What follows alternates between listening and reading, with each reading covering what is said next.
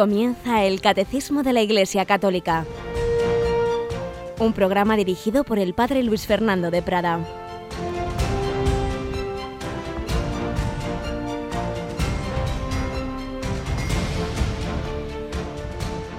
Alabados sean Jesús, María y José. Muy buenos días, muy feliz fiesta de Santa Teresa de Jesús. Hemos comenzado como solemos alabando y bendiciendo a Jesús, María y José y celebramos a Teresa de Jesús, Teresa que tomó por madre especialísimamente a María al morir su madre terrena y Teresa que fue de las personas que más ha influido en la historia de la Iglesia para extender la devoción a San José. De hecho, no sé si sabéis que si hoy día en, en, España y pueblos hispánicos y no solo, también en otros, uno de los nombres más frecuentes es el de José, todo esto empezó eh, a, ponerse ese nombre en torno a los conventos de carmelitas, personas que iban por allí y en el tiempo de Santa Teresa y posterior a ella, pues iban bautizando a sus hijos con el nombre de José, se empezó a extender, pero antes no era tan frecuente, ni mucho menos. Y fue, ayudó mucho Santa Teresa con lo que escribe en sus obras sobre la devoción a San José, sobre la importancia que tiene, sobre los consejos que da de acudir a él. No ha habido nada en que no me haya atendido, dirá la santa. Pues sí, por medio de Santa Teresa queremos acercarnos al Señor, queremos ser suyos, vuestras hoy para vos nací. ¿Qué mandáis hacer de mí? Hemos rezado como himno de laudes. Tenemos con nosotros hoy a Rocío. Buenos días, Rocío. Muy buenos días, padre. Bonita fiesta, ¿eh? Santa Teresa. No sabía yo esa importancia de Santa Teresa con el nombre de José. Sí, sí, es clave en la, en la extensión de la devoción a San José. Luego ya posteriormente pues habrá papas, muchos papas, eh, finales del, en el siglo XIX, en el siglo XX, eh, y el actual, desde luego, el Papa Francisco, devotísimo de San José, pero, pero hasta el siglo XVI el pobre San José estaba tan escondido como estuvo en el Evangelio. No sé si te has fijado también, Rocío, mm. no tenemos ni una frase, ni una palabra de San José en el Evangelio. Pues Nada. Siempre dice que, que, hizo, que se levantó, que les llevó, que no sé qué, pero es una cierto, palabra. es cierto, es y cuando se encuentran al niño Jesús en el templo, ¿quién habla? Con el la Virgen María. La Virgen. Pues San José, sí, sí, lo que diga mi señora. Pues sí, un santo humilde, sencillo, ese es el estilo de Dios. Hacer y callar. Conocí una vez una orden religiosa que se llama Josefinos y precisamente su lema era ese, facher et tacher, hacer y callar.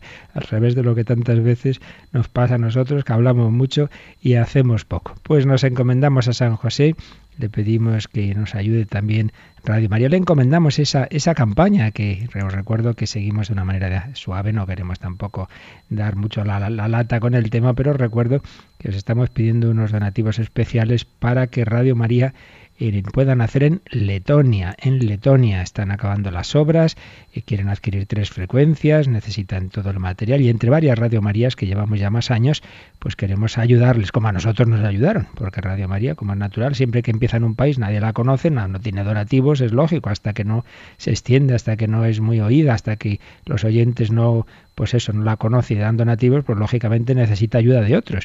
En España nos ayudaron desde Italia y ahora nosotros queremos ayudar. En, mayo ayudábamos a varias eh, Radio Marías en, África y ahora queremos ayudar en Letonia. A ver si podemos darles un donativo que les hemos prometido de 50.000 euros. Pues ya sabéis, a partir de las 9 de la mañana, que quiere hacer su aportación, pequeña o grande, pues llama al 902 500 518. Y rápidamente recordamos también, Rocío, que este sábado y este domingo tenemos dos eventos que vamos a retransmitir, ¿verdad? El sábado vamos a estar, pues como de 10 a 12 aproximadamente con la Asamblea de la Renovación Carismática Católica en el Espíritu y por la tarde otro ratito de 4 a 6. Así es, una retransmisión de los momentos, las enseñanzas y momentos principales de esa asamblea este sábado y el domingo a la Plaza de San Pedro.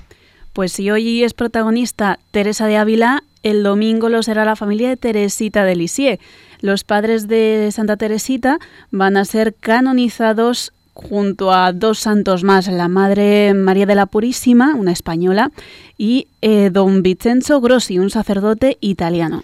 Pues es muy acertado lo que has comentado, que pensar que hoy Santa Teresa y el domingo esos padres de Santa Teresita, que la pusieron precisamente el nombre de Teresa, eh, esta, esta familia francesa, este matrimonio francés, le puso Teresa a su hija en honor a nuestra Teresa de Jesús, y que les iba a decir que de sus cinco hijas, cuatro iban a ser carmelitas descalzas, y la más pequeña, pues con una carrera a la santidad fulgurante, muere con 24 años y es canonizada bastante pronto y proclamada doctora de la Iglesia hacia a finales del siglo XX, exactamente 1997, por Juan Pablo II, que lo anunció, anunció que iba a ser proclamada doctora de la Iglesia en la Jornada Mundial de la Juventud de París, al acabar esa jornada.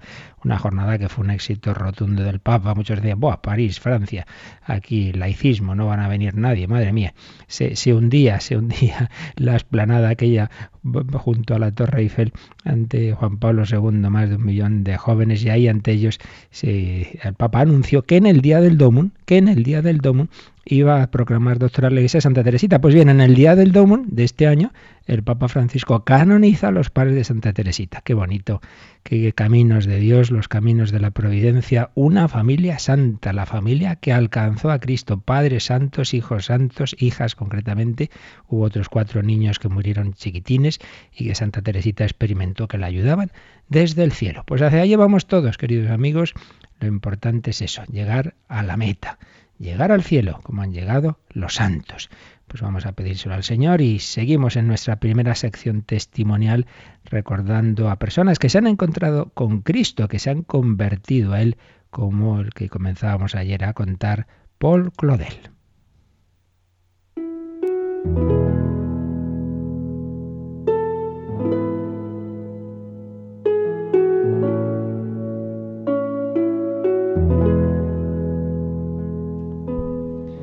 Paul Claudel, este literato francés, educado en el ateísmo, en el materialismo, que ya había tenido como un primer acercamiento al mundo de lo religioso pues a través del arte, de la música, y que precisamente buscando una música que le inspirara, que le elevara, pues dijo voy a ir a la Catedral de Notre Dame una tarde de Navidad a ver si la música que allí cantan estas, estas ceremonias religiosas católicas me inspira y ahí, apoyado en una columna, ahí está el recuerdo en una placa, recibió el don de la fe. Y terminábamos ayer releyendo esta, una obrita, parte de una obra en la que se recogen los apuntes de Paul Claudel, cómo vivió ese momento, cómo pensaba en esos instantes. Qué feliz es la gente que cree. ¿Y si fuera verdad? Sí, es verdad. Dios existe, está ahí, es alguien, es un ser tan personal como yo, me ama, me llama. Creer en Dios no simplemente es como mucha gente dice, ay, sí, algo tiene que haber, sí, el mundo lo habrá creado alguien. No, no, no. Es un ser personal que me ama y me llama. Así recibió la fe Paul del Pero, él que durante tantos años había tenido toda la mentalidad materialista, em, plenamente una mentalidad en la que no entraba Dios, pues una cosa es que en su corazón recibe esa, llama de la fe y otra cosa es que Dios no le quitó así de repente eh, toda esa mentalidad. Tuvo durante años una lucha entre unas ideas que tenía ahí metidas y lo que en el fondo de su corazón pues había recibido. Por eso pues tuvo que seguir luchando, sigue escribiendo dulce emoción en la que sin embargo se mezclaba un sentimiento de miedo y casi de horror, ya que mis convicciones filosóficas permanecían intactas. Dios las había dejado desdeñosamente allí donde estaban, y yo no veía que pudiera cambiarlas en nada. La religión católica seguía pareciéndome el mismo tesoro de absurdas anécdotas. Sus sacerdotes y fieles me inspiraban la misma aversión que llegaba hasta el odio y hasta el asco. Fijaos qué cosas. Hay eh, conversiones en las que cambia toda la actitud de la persona, pero a Paul Claudel Dios le dejó esta, lucha interior, de que seguía teniendo ahí unas ideas en las que había esos rechazos, ¿verdad? Pero a la vez él estaba seguro de que eso no era así, pero tenía esa, esa lucha. No tenemos que asustarnos cuando nos surjan a nosotros dudas o se nos ocurran barbaridades. Bueno, tranquilidad. Sigue escribiendo Claudel. El edificio de mis opiniones y de mis conocimientos permanecía en pie y yo no le encontraba ningún defecto. Lo que había sucedido simplemente es que había salido de él, había salido de ese edificio, un ser nuevo y formidable, con terribles exigencias para el joven y el artista que era yo se había revelado y me sentía incapaz de ponerme de acuerdo con nada de lo que me rodeaba. La única comparación que soy capaz de encontrar para expresar ese estado de desorden es la de un hombre al que de un tirón le hubieran arrancado la piel para plantarla en otro cuerpo extraño, en medio de un mundo desconocido. Lo que para mis opiniones y mis gustos era lo más repugnante, resultaba ser, sin embargo, lo verdadero, aquello a lo que, de buen o mal grado, tenía que acomodarme. Pero se resistía. Y dice, esta resistencia duró cuatro años, cuatro años de lucha, entre lo que estaba convencido por esa gracia mística, digamos, que había recibido, y toda esa mentalidad que no se le había quitado, toda esa mentalidad anticatólica. Una resistencia, una lucha que duró cuatro años. La lucha fue leal y completa, nada se omitió. Utilicé todos los medios de resistencia imaginables. La resistencia a acabarse de, de convertir, ¿verdad? Y tuve que abandonar una tras otra las armas que de nada me servían. Esta fue la gran crisis de mi existencia esa agonía del pensamiento sobre la que Arthur Rimbaud escribió, el combate espiritual es tan brutal como las batallas entre los hombres. Dura noche. Y sigue escribiendo Claudel, los jóvenes que abandonan tan fácilmente la fe no saben lo que cuesta reencontrarla y a precio de qué torturas. Esto es muy importante. Muchas veces jugamos con la fe por nuestros pecados y si uno pierde la fe, Dios mío, en lo que se puede meter.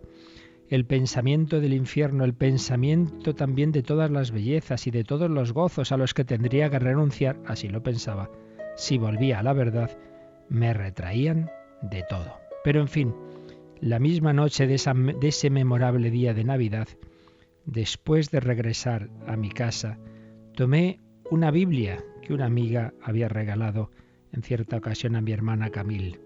Por primera vez escuché el acento de esa voz tan dulce y a la vez tan inflexible de la Sagrada Escritura que ya nunca ha dejado de resonar en mi corazón. Yo solo conocía la historia de Jesús a través de Renan, un hombre que, que no tenía fe en Cristo Dios, y fiándome de la palabra de ese impostor, ignoraba incluso que Jesús se hubiera declarado hijo de Dios. Cada palabra, cada línea desmentía las impúdicas afirmaciones del apóstata y me abrían los ojos. Cierto, yo ya lo reconocía con el centurión. Jesús era el Hijo de Dios y era a mí, a Paul, entre todos a quien se dirigía y prometía su amor. Pero al mismo tiempo, si yo no le seguía, no me dejaba otra alternativa que la condenación. Yo ya no necesitaba que nadie me explicara qué era el infierno, pues ya había pasado en él mi temporada. Esas pocas horas me bastaron para enseñarme que el infierno está allí donde no está Jesucristo. Ahora, una vez que había conocido a Jesús, pues ve que todo lo que había vivido sin Cristo era el infierno. El infierno está allí donde no está Jesucristo. ¿Y qué me importaba el resto del mundo después de este ser nuevo y prodigioso que acababa de revelárseme? Pues así cuenta su conversión. Una carta de 1904, pues recuerda cómo, cómo ese, ese momento de Navidad se le había quedado grabado. Asistí a vísperas en Notre Dame y escuchando el Magnificat tuve la revelación de un Dios que me tendía los brazos. Qué bonito, un Dios que me tendía los brazos y también escribe yo en ese momento no conocía a un solo sacerdote, no tenía un solo amigo católico, pero el gran libro que se me abrió y en el que hice mis estudios fue la Iglesia. Sea eternamente alabada esta Madre grande y majestuosa, en cuyo regazo lo he aprendido todo. El que tenía esa aversión a la Iglesia, a los sacerdotes, fijaos cómo termina este texto que hemos recogido, sea eternamente alabada esta Madre, la Iglesia, esta Madre grande y majestuosa, en cuyo regazo lo he aprendido todo. Paul Claudel, que acaba en esa Madre Iglesia, y también recordemos que cuando Santa Teresa Jesús moría, decía, al fin muero hija de la Iglesia. En la Iglesia conocemos a Jesucristo. La Iglesia nos ha transmitido, sin error, sin tergiversación, esa fe, esa figura real, histórica del hombre que realmente es Dios. Dios hecho hombre, como estamos viendo en el catecismo, como estamos viendo en la fe de la Iglesia.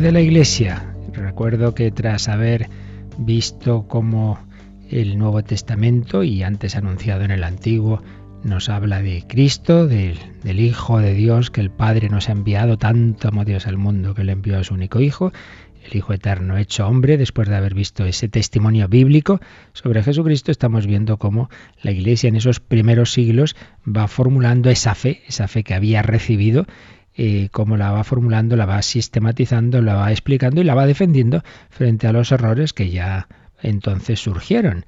Y lo veíamos pues en esos primeros autores, eh, santos mártires y a la vez teólogos, como San Justino, como San Ireneo, como San Ignacio de Antioquía, y lo hemos visto después, a lo largo de esos primeros siglos, pues como otros autores y luego los concilios, primero concilios locales y luego concilios ecuménicos universales, que son aquellos en los que la Iglesia tiene conciencia de que la garantía eh, de asistencia del Espíritu Santo que Jesús prometió, pues hace que lo que eso, la Iglesia en general, en su universalidad, no un sitio particular, no un sínodo particular, no unos obispos sueltos, sino lo que es el conjunto de la Iglesia con el Papa y bajo el Papa define como definitivo, pues ahí no puede el Señor permitir que nos lleve a error, porque entonces iría contra las propias palabras que Jesús nos, nos dejó, que a vosotros escucha, a mí me escucha, lo que atéis en la tierra quedará atado en el cielo, etcétera. Pues bien, esos concilios ecuménicos los habíamos visto primero en una visión de conjunto,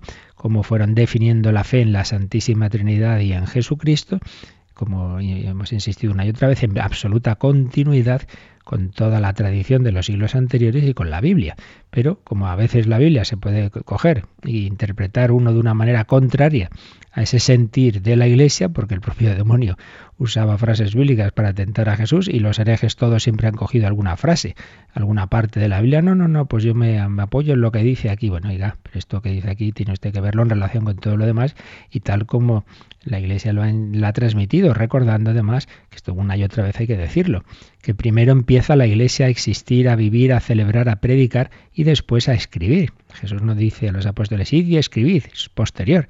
Primero está la tradición oral, primero se empieza a enseñar oralmente y a celebrar la liturgia, etcétera, y luego a lo largo del siglo I parte, seguramente lo principal, pero parte en cualquier caso de eso que ya se estaba transmitiendo oralmente, parte de esa tradición se pone por escrito en el Nuevo Testamento. Todo ello en absoluta unidad. Pero cuando van surgiendo diversas herejías que niegan algún aspecto de esa fe, es cuando no hay más remedio que volver a decir, ojo, ojo, esto no es lo que la Iglesia siempre ha enseñado, esto no es lo que viene del, Nuevo Testamento, de la Escritura, esto es un error. Y entonces veíamos esos errores de negar la humanidad de Jesucristo, es pura apariencia su humanidad, de negar su divinidad, su nombre, un hombre especial que fue adoptado por Dios en el bautismo, entonces desde el bautismo es hijo de Dios, pero en un sentido adoptivo, no es que eternamente fuera hijo de Dios negación de la humanidad, negación parcial de la humanidad. Sí, tenía un cuerpo, pero no tenía alma humana porque no le hacía falta, ya estaba como es Dios, pues para qué necesita alma humana.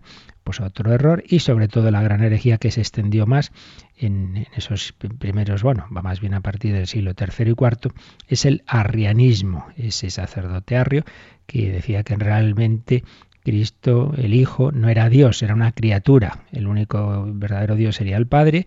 El Padre en un momento dado crea al Hijo y luego eso sí, el Hijo nos crea a nosotros. En ese sentido, en relación a nosotros es Dios, pero no es Dios eterno. Bien, entonces eh, el concilio de Nicea, el primer concilio ecuménico año 325, recondena esta, esta versión de Cristo como absolutamente contraria a lo que se había creído siempre y a lo que aparece en el Nuevo Testamento de proclamación de Jesús como Señor. Al nombre de Jesús toda rodilla se doble en el cielo, en la tierra, en el abismo.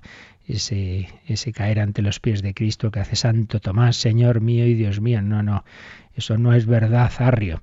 El Verbo, el Hijo de Dios, es el Dios de Dios, luz de luz, porque recordemos cómo empieza el, el prólogo de San Juan. Al principio era el Verbo, el Verbo estaba en Dios, el Verbo era Dios. Pues bien, para precisar todo esto, se rechaza esa doctrina de Arre y se eh, profesa el, credo que llamamos de Nicea, año 325, que después en el siguiente concilio ecuménico, 381, es lo que vimos ayer, se completa y entonces pues tenemos ese credo niceno constantinopolitano, eh, compuesto en Nicea y en Constantinopla, que es el que llamamos el credo largo que rezamos en misa. A veces rezamos este más largo que repito es el de Nicea y Constantinopla, y otras veces el que llamamos el símbolo de los apóstoles, más, más breve, ¿no? Y ayer explicábamos un poquito ese más largo. Ese más largo, que se acaba ya, de, como digo, de componer en Constantinopla, refuerza eh, los términos que dejan clara la divinidad, la auténtica y plena divinidad del Hijo de Dios, engendrado, no creado, de la consustancial al Padre, Dios de Dios, luz de luz, Dios verdadero, de Dios verdadero, etcétera. Por un lado refuerza esa, esa confesión de, la divinidad y por otro lado también afirma la divinidad del Espíritu Santo, que había otra herejía, los macedonianos o neumatómacos, que negaban. Entonces la tercera parte del credo pues nos habla del Espíritu Santo, Señor, Señor, que es término divino, como hemos dicho muchas veces, eh, el Kyrios es, es, es una forma también de decir Dios, Señor y dador de vida que procede del Padre, y luego se añadirá también, y del Hijo, que con el Padre y el Hijo recibe una misma adoración y gloria. La misma adoración y gloria del Padre y del Hijo la recibe el Espíritu Santo porque es Dios exactamente igual que el Padre y el Hijo. Pues bien, esto es lo que vimos los días pasados. Eh, esos, esos dos primeros concilios ecuménicos, Nicea 325 y Constantinopla 381, pues eh, ponen las bases firmes de, en continuidad con la Biblia, la fe en la Santísima Trinidad, la fe en las tres personas divinas, la fe en Jesucristo como auténtico Dios hecho hombre. Pero quedaba por precisar, digámoslo así, de acuerdo, es Dios, pero también es hombre. Entonces, ¿cómo, ¿cómo se explica la unión entre Dios y el hombre? ¿Cómo, si por un lado tiene naturaleza divina, por otro lado humana, pero entonces son dos personas, es una, en fin, quedaba un poquito por precisar eh, todo esto. Y en la reflexión teológica, cristológica, que se hace sobre esa figura de Cristo, pues hay diversas formas, igual que diversas formas de explicarlo, igual que, que, los evangelios, hay cuatro, y los cuatro hablan del mismo Cristo, y los cuatro nos transmiten la misma fe, pero cada uno lo hace a su manera, cada uno lo hace con su enfoque.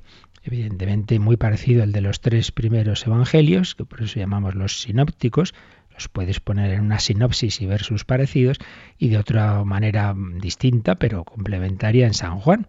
Cada uno lo hace a su manera. Pues también en la teología ha habido siempre y hay hoy día diversas escuelas, diversas formas, siempre se entiende dentro de la fe de la Iglesia. Luego, claro, también existen eh, teologías y, y, teorías que se salen de la fe de la Iglesia. Y por eso pues hay también herejías, ¿no?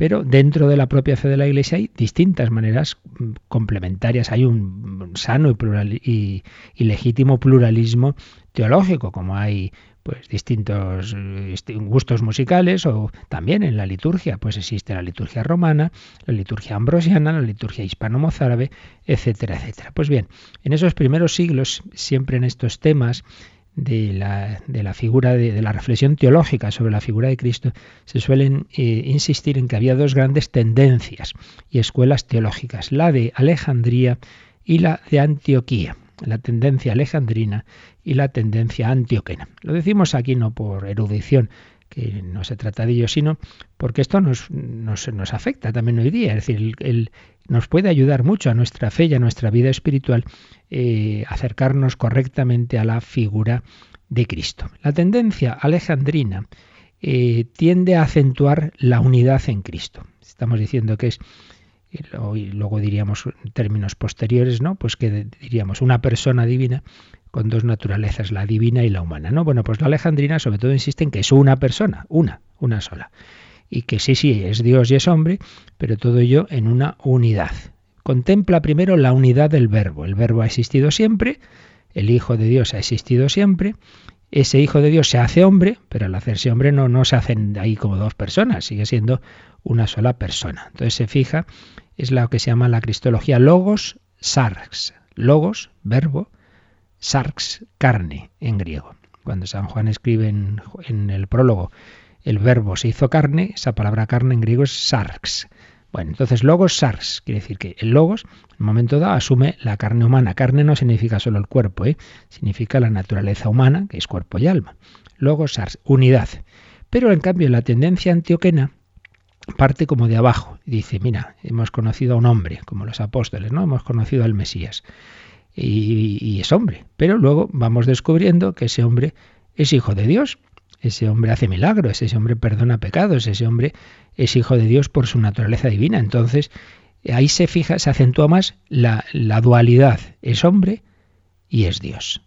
Dos aspectos, dos, dos naturalezas. Bueno, entonces la primera acentúa la unidad, la segunda acentúa la dualidad de las dos naturalezas. En principio, las dos cosas son correctas, porque es verdad que es uno, Cristo es un, un único sujeto, y es verdad que tiene dos naturalezas. El ejemplo que os he puesto ya muchas veces. Yo soy una única persona, pero puedo tener mi brazo derecho en un barreño de agua caliente y mi brazo izquierdo en uno de agua fría. Entonces yo tengo calor en mi brazo derecho y tengo frío en mi brazo izquierdo. El sujeto último eh, del, verbo, del, de Cristo, el verbo eterno, puede eh, hacer milagros con su naturaleza divina y morir en la cruz en su naturaleza humana.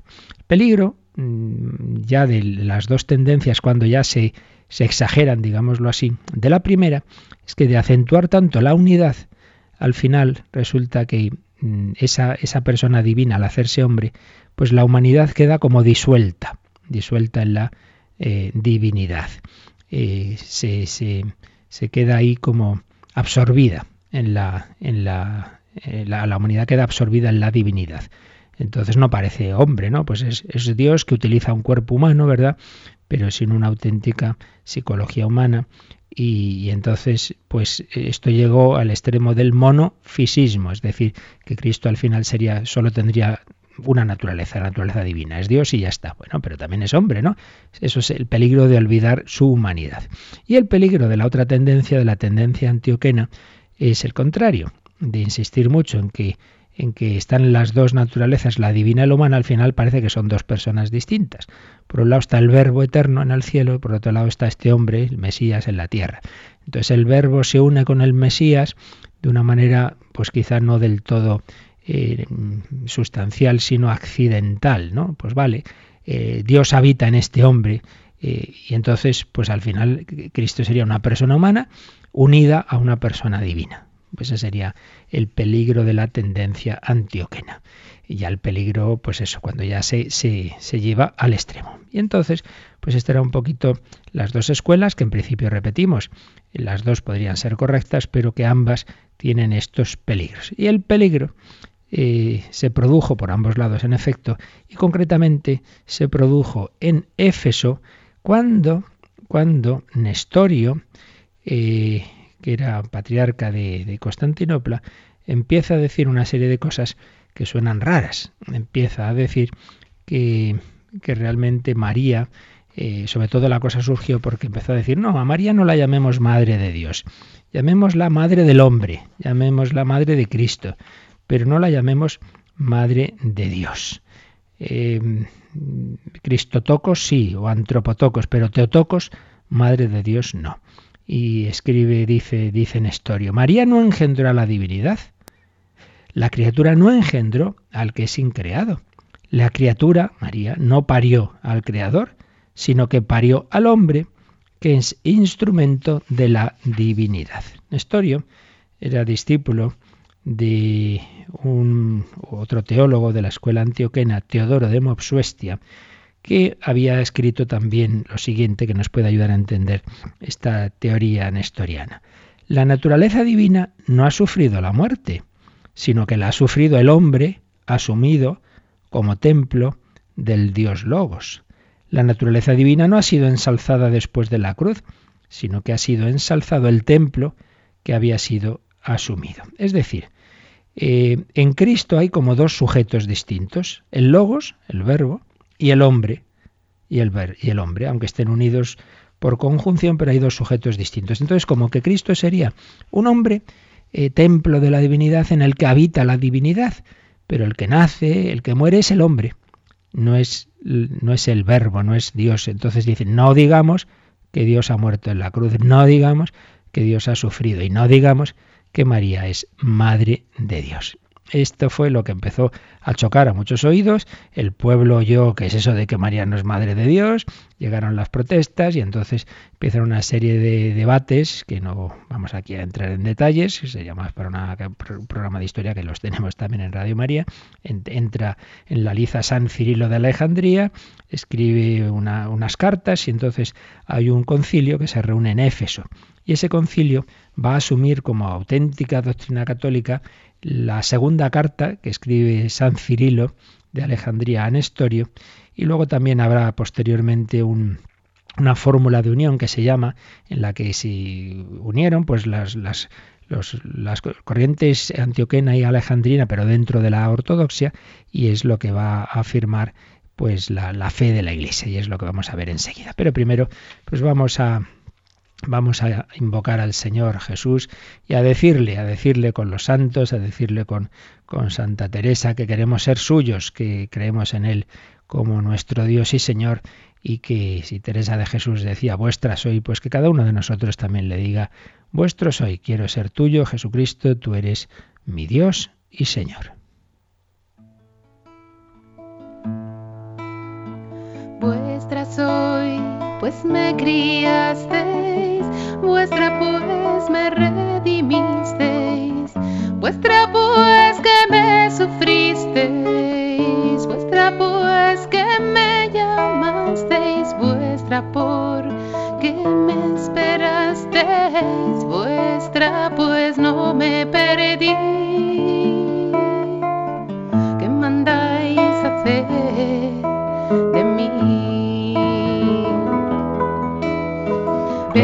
Aquí mi corazón, yo lo pongo en vuestra palma, mi cuerpo, mi vida y alma, mis entrañas y afición, dulce esposo y redención, pues por vuestra me ofrecí.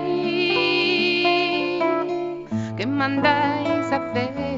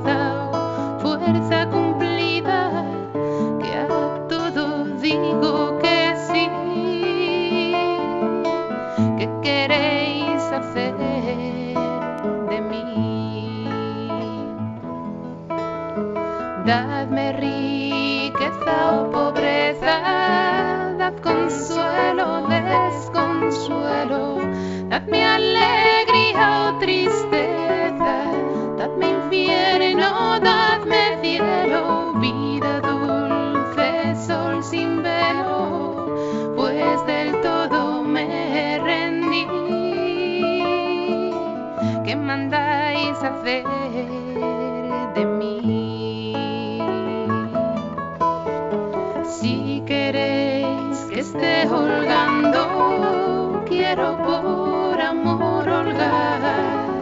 Si me mandáis trabajar, morir quiero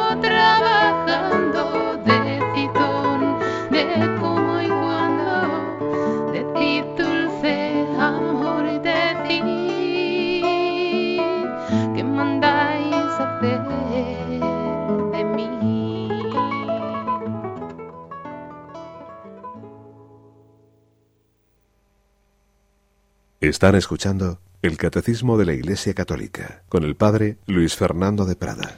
Así pues, ese error que llamamos el nestorianismo, puesto que fue este patriarca de Constantinopla, Nestorio, el que dijo eso, que no se podía llamar a María Madre de Dios, porque eh, es el hombre Jesús el que nace, el que muere, entonces María es madre de ese hombre, es madre de Cristo, ese hombre está unido a Dios, eh, pero como que el sujeto que, que, realmente mueve esa humanidad es una persona humana. Parecía que iba por ahí la cosa, dentro de que tampoco nos interesa que mucho históricamente, exactamente, si Nestorio dijo, dejó de decir, lo que nos importa es pues lo que es lo, lo, lo correcto en la fe eh, de la Iglesia y lo que no. Y esto es lo que nos resume el número 466. Se reúne un concilio en Éfeso en el año 431 y va a explicar este tema, va a definir que, que, claro que Cristo hay dos naturalezas, la divina y la humana, pero es un único sujeto, hay un único yo.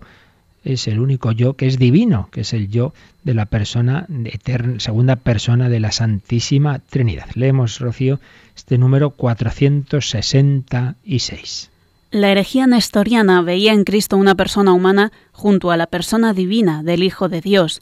Frente a ella, San Cirilo de Alejandría y el tercer concilio ecuménico reunido en Éfeso en el año 431 confesaron que el Verbo, al unirse en su persona a una carne animada por un alma racional, se hizo hombre la humanidad de Cristo no tiene más sujeto que la persona divina del Hijo de Dios, que la ha asumido y hecho suya desde su concepción.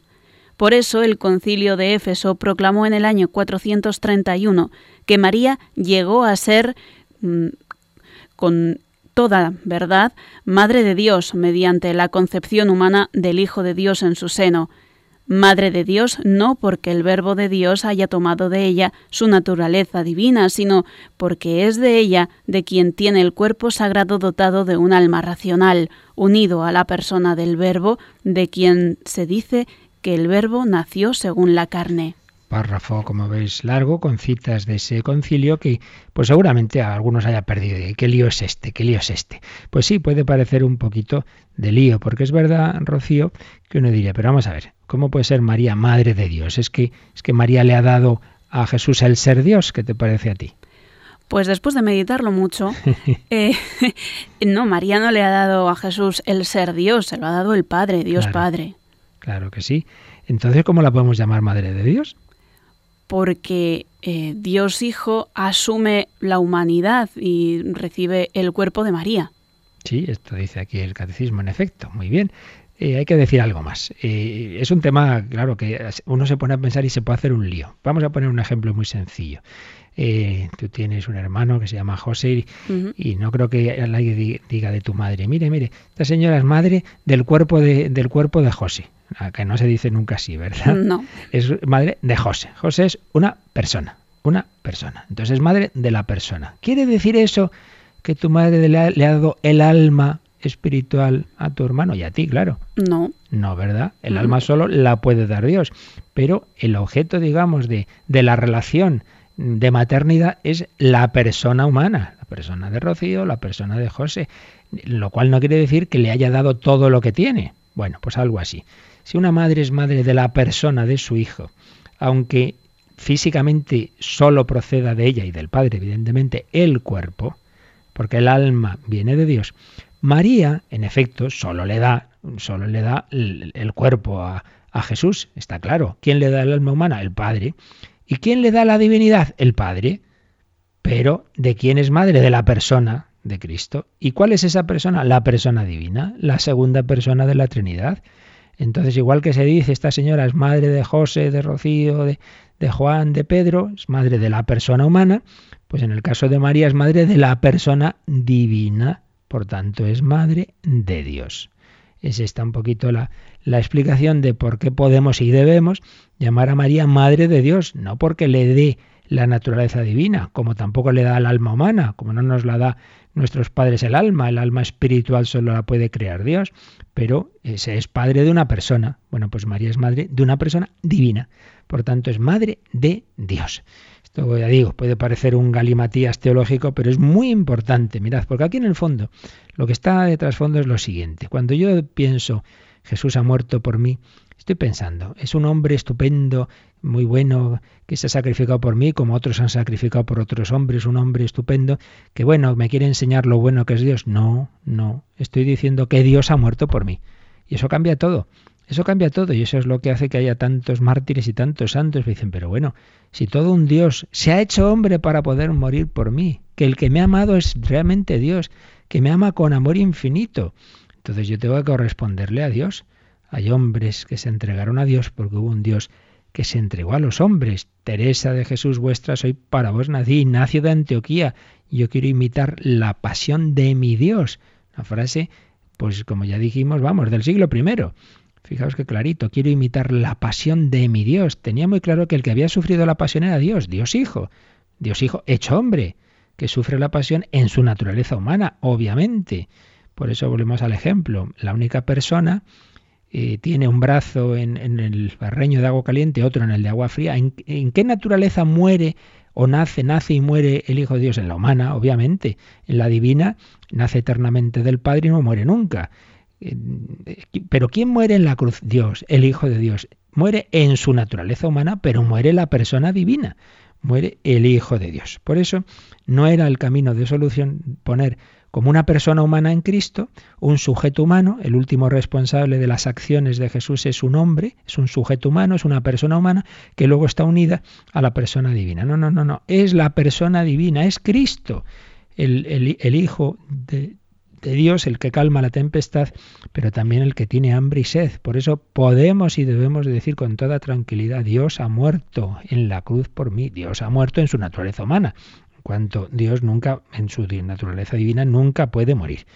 Por eso ahora, si volvemos a releer el número, lo entenderemos. La herejía nestoriana veía en Cristo una persona humana junto a la persona divina. Estaría este hombre que está muy unido a la persona divina. No, no, no es un hombre unido a la persona divina, es que es la, la misma persona divina que tiene una naturaleza humana. Por ello, frente a ella, frente a esa herejía, San Cirilo de Alejandría y el tercer concilio ecuménico, reunido en Éfeso en el 431, confesaron que el Verbo, el Logos, el Hijo de Dios, el Hijo Eterno, al unirse en su persona a una carne animada por un alma racional, se hizo hombre. Asume esa naturaleza humana que tiene cuerpo y alma. El cuerpo lo recibe de María, el alma la infunde Dios. La humanidad de Cristo no tiene más sujeto que la persona divina del Hijo de Dios. ¿Quién es ese que viene por ahí? El Hijo de Dios. Imaginemos que viene una persona, ¿quién es ese? Viene, es Juan. ¿Y qué es Juan? Es médico y abogado. ¿Quién? La persona, el sujeto, Juan. ¿Qué? Las profesiones, en el ejemplo. No, bueno, pues en el caso de Cristo, ¿quién es? El Hijo de Dios. ¿Qué es? Dios y hombre. ¿Quién? Persona. ¿Qué? Naturaleza. ¿Quién es? El Hijo de Dios. No hay dos quiénes, no hay dos sujetos. Es el Hijo de Dios y es el Hijo de María. Es el mismo. El Hijo de Dios es el Hijo de María. No hay dos hijos, no hay dos personas, no hay una persona humana y una divina. Pero esa persona divina tiene no dos profesiones, como en el ejemplo, sino dos naturalezas, la divina y la humana. La humanidad de Cristo no tiene más sujeto que la persona divina del Hijo de Dios, sigue el catecismo, que la ha asumido y ha hecho suya desde su concepción. Por eso el concilio dice que María llegó a ser con toda verdad madre de Dios, porque es madre de la persona, y la persona es una persona divina, no es una persona humana. Madre de Dios, mediante la concepción humana del Hijo de Dios en su seno. Y termina este número 466 con este texto del concilio de Efeso. Madre de Dios, no porque el verbo de Dios haya tomado de ella su naturaleza divina, claro, María no puede dar la naturaleza divina, sino porque es de ella, porque es de ella, ese, ese, ese hijo de Dios esa persona es hijo de, de María. Es de ella, de quien toma, ¿qué toma? El cuerpo sagrado, dotado de un alma racional, unido a la persona del verbo, de quien se dice que el verbo nació según la carne. Según la carne, en su naturaleza humana, el verbo nace de María. Por eso, María es madre de Dios. Y hay que tener cuidado porque, ya digo, esto no es erudición histórica, es que esto sigue pasando, estas cosas se siguen diciendo. Lamentablemente, pues muchos siglos después se renuevan los errores, se renuevan las herejías. Hay por ahí teólogos pues que siguen diciendo, no, Jesús es una persona humana. No, Señor, es una persona divina. Una persona divina que tiene una naturaleza humana, una psicología humana, un cuerpo, un alma. Esto ya insistiremos en ello porque luego fue el error el extremo contrario. Si el nestorianismo tiene el peligro de acentuar mucho que Cristo este hombre y entonces al final acaba siendo persona humana, luego el error contrario es acentuar tanto que es Dios que no parece hombre. Entonces ya no, no puede sufrir, no puede morir, porque es Dios, porque no puede tener angustia, y entonces la humanidad queda disuelta en la divinidad, entonces tiene que, eh, que saber todo al, al modo infinito de Dios, etcétera, etcétera. No, eso ya lo veremos que luego el siguiente concilio ecuménico Calcedonia va a insistir en, que hay que separar, vamos separar, hay que distinguir, mejor dicho, las dos naturalezas, la divina y la humana. Pero quedémonos hoy con esta idea tan bonita. El que caminaba por Palestina, el que nació en el portal de Belén, el que enseñó, el que perdonaba, el que moría en la cruz, era Dios, era el Hijo de Dios.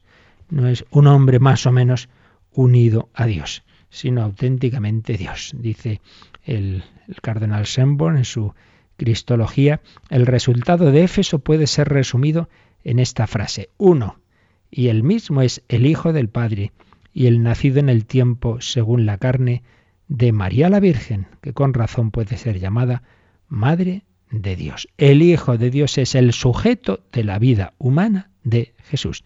El que está en las bodas de Cana es Dios, es el Hijo de Dios. Dios de Dios, luz de luz.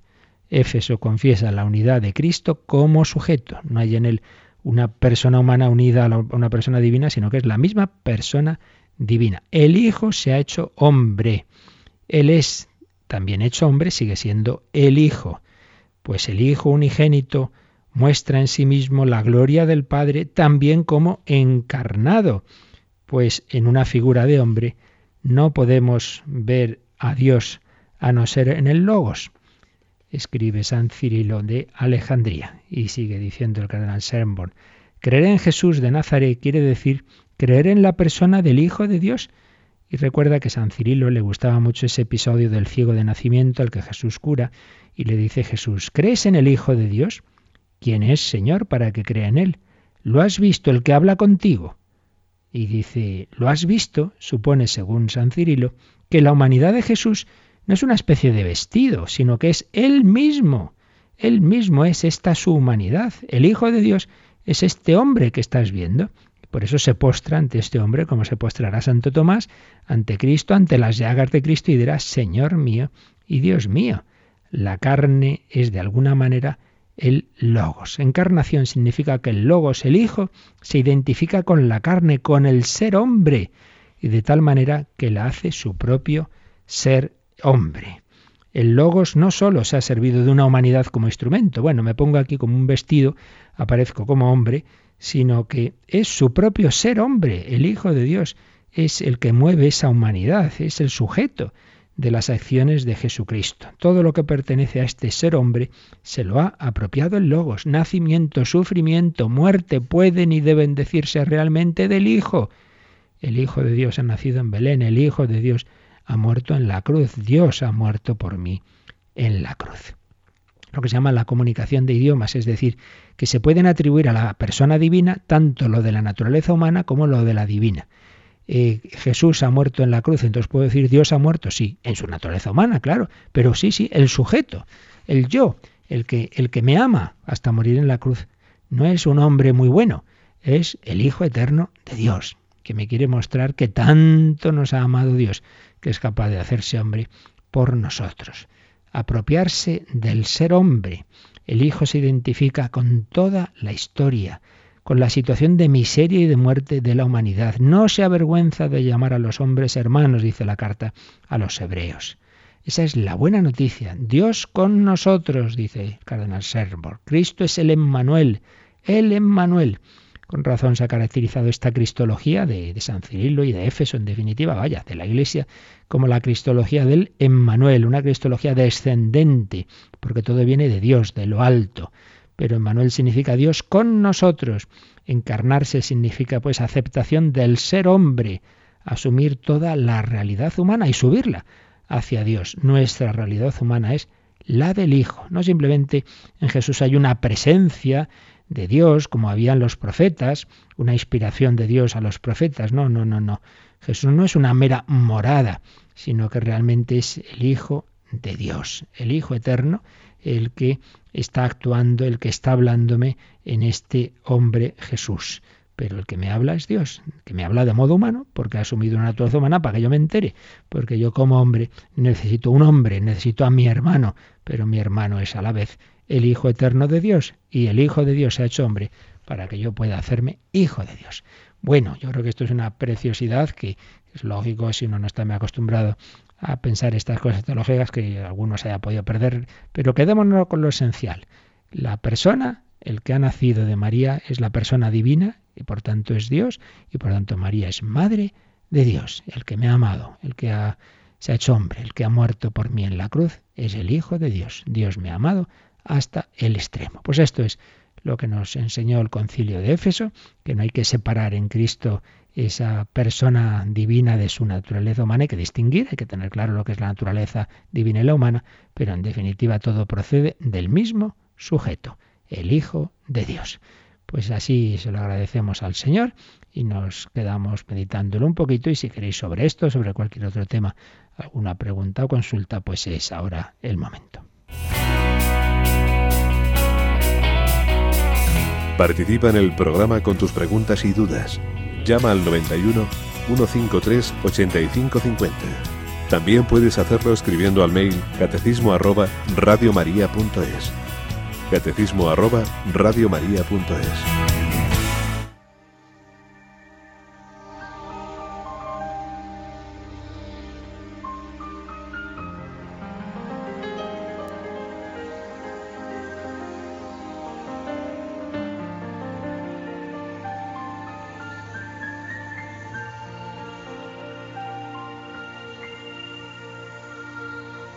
Tú sabías que sobre el agua tu bebé caminaría. Tú sabías que del pecado a nuestros hijos salvaría. Cuéntame si sabías que el niño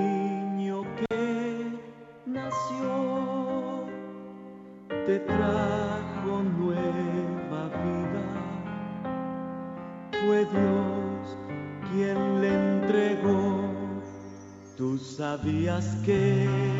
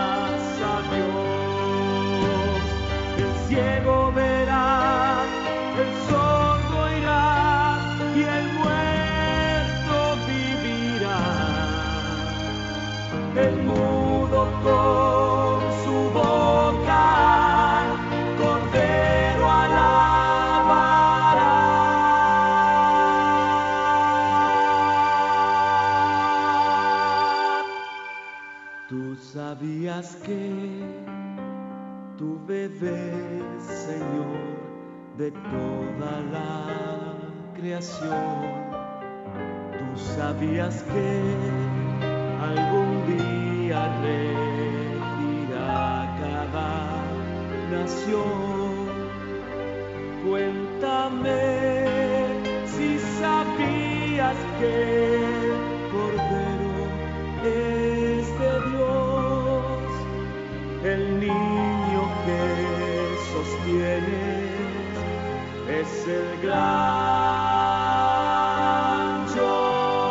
La canción no podía ser mejor para ilustrar lo que hemos dicho del concilio de Éfeso. María, tú sabías que al besar a ese niño estabas besando a Dios.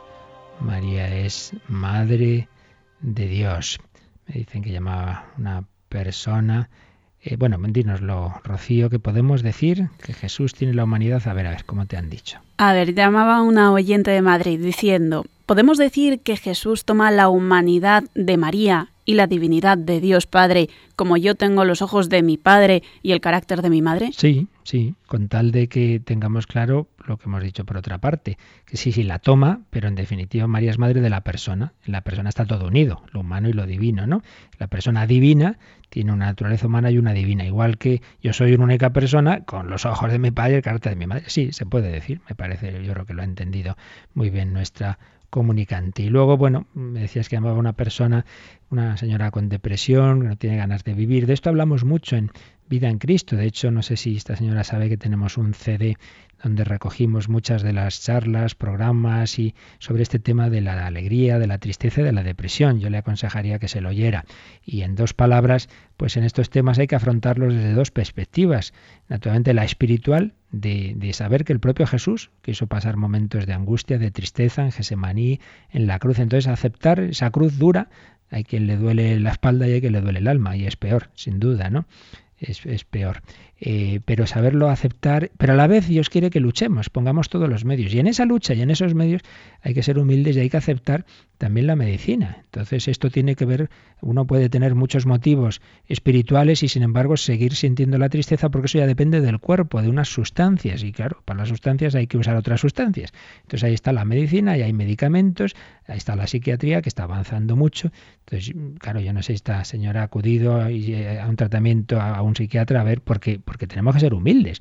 Y, ah, no, no, yo no voy a ser... hombre, eh, Dios quiere que vayamos a los médicos y también hay eh, en ese campo de la medicina que ayuda a la parte de, cómo muchas veces las sustancias de nuestro cuerpo pues impiden que sintamos la alegría, la paz, etcétera. Por tanto, por un lado acudir al Señor, tener un sería muy conveniente un director espiritual, un confesor, una persona con la que hablar, con la que desahogarse, eso siempre ayuda muchísimo, ¿verdad? Y luego pues también eso, lo que sería la, la medicina especializada en, en, este tema.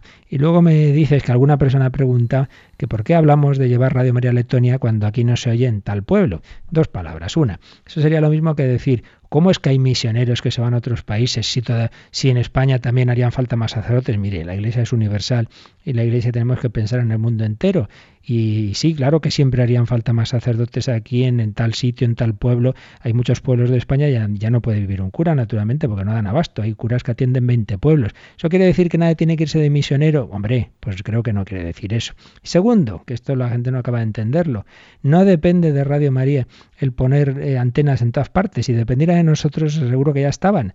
Es que hay unas leyes, unas leyes que te dicen, usted no puede emitir por su cuenta, tiene que concederlo la comunidad autónoma o tiene que permiso para que se compre una frecuencia. Y en muchos sitios ni una cosa ni otra no nos dejan y nos pondrían multas. Entonces, si en Letonia, en cambio, les permiten comprar tres licencias, solo es una cuestión de dinero, pues les vamos a ayudar. Pero es que aquí no nos dejan en muchos sitios. Es que algunos siguen pensando que es cosa de Radio María el que no se oiga en tal sitio, en tal otro, que no es así. Que aquí hay unas legislaciones y muchas veces hay políticos que no les interesa nada que se oiga María, digámoslo claro. Así que a rezar y ayudar todos y a tener un espíritu misionero. La bendición de Dios Todopoderoso, Padre, Hijo y Espíritu Santo, descienda sobre vosotros. Alabado sea Jesucristo y feliz día de Teresa de Jesús.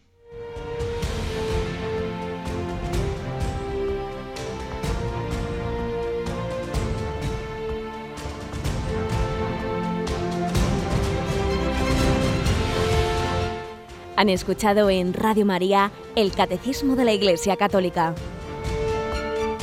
un programa dirigido por el Padre Luis Fernando de Prada.